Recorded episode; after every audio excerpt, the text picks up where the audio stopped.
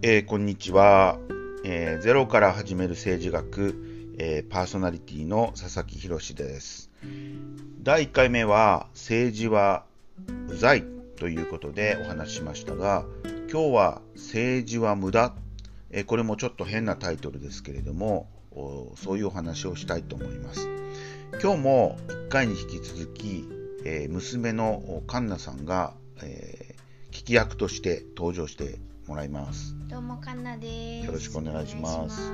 カンナさんは有権者ですよね。選挙権あるんですね。はい、はい、あります。選挙行きましたか？あもちろんちゃんと行きましたよ。うん。あの行ってみてどうですか？え、行ってみてなんかそうですね。ちゃんとやったぞっていう気持ちはありましたけど、まあでもなんだろう入れただけって感じですね。なんか箱に紙入れただけっていう感じでしたね。うん。そうですね多くの人たちが、まあ、ちゃんと投票に行か行くんですけれどもその人たちも自分の投票は本当に全体に影響を与えているのかどうかっていうことが、まあ、心配になったりしますよね。まあちょっと難しい言葉で言うと無力感を感じたりするかもしれません。うんで、まあ、そんなこともあって日本ではとても投票率が低いんですね。えー、まあ、いろんな選挙によって違いますけどえー、大体50%前後。だから半分以下。半分以下の人しか。半分以下。はい、えー、投票に行かない。でも気持ちもわかるんですよね。あのー、やっぱり投票行ったってあんまり影響を与えないんじゃないかっていう気持ちが出てくるのは当然だと思います、うん、でもねあのー、案外多くの選挙の中には数票差とかね。で、えー、勝敗が決まったり、あるいは単に政治参加というのは投票だけじゃなくて他のさまざまな参加の仕方もあるんです。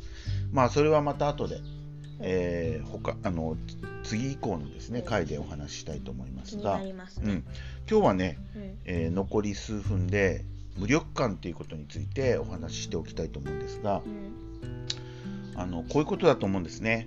あの有権者国民市民が自分がやっても大して影響を与えないなって思えば思うほど政府や権力を持った人たちは都合がいいっていうことなんですね。確かに、うん、だからあの逆に教育の中とか普段の中であなたたちは無力ですよっていうことを、うん、まあ、あの心の中に忍び込ませるっていうことが、えー、まあ、支配者の常套手段としてなされる。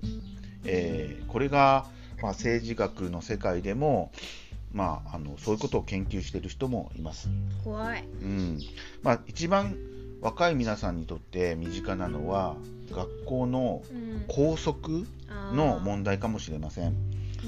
うん。うん、校則は誰が作ったかわからないんだけどとにかく校則だから守れとなっていて、うん、で、まあ、スカートの長さだったり髪の毛の色だったり、うんえー、非常に時には理不尽な内容のものでも、うん、それを守らなきゃいけない、うん、で守らないといろいろ悪いことが起きると、うん、いうことになるとだんだん学生や生徒は、えー、学校や組織や法律やそういうものの空気を読んでですね、そこで上手に泳いでいくことがいいことだということだけを学んで、大人になっていくということになっちゃうんですね。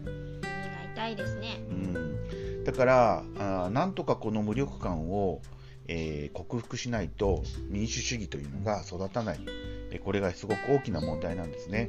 無力感を克服すると民主主義が育つんですか？うん、つまり、えー、みんなが自分たちの社会は自分たちで作れるっていうふうにあの思うことが民主主義にとってはとっても大事なんですね。気持ちが大事ってことですか？そうですね気持ちがまあ行動にもつながる。うん、変えられると思えばみんな選挙にも行くしそれから政治に参加して働きかけようと思いますよね。うん、うん。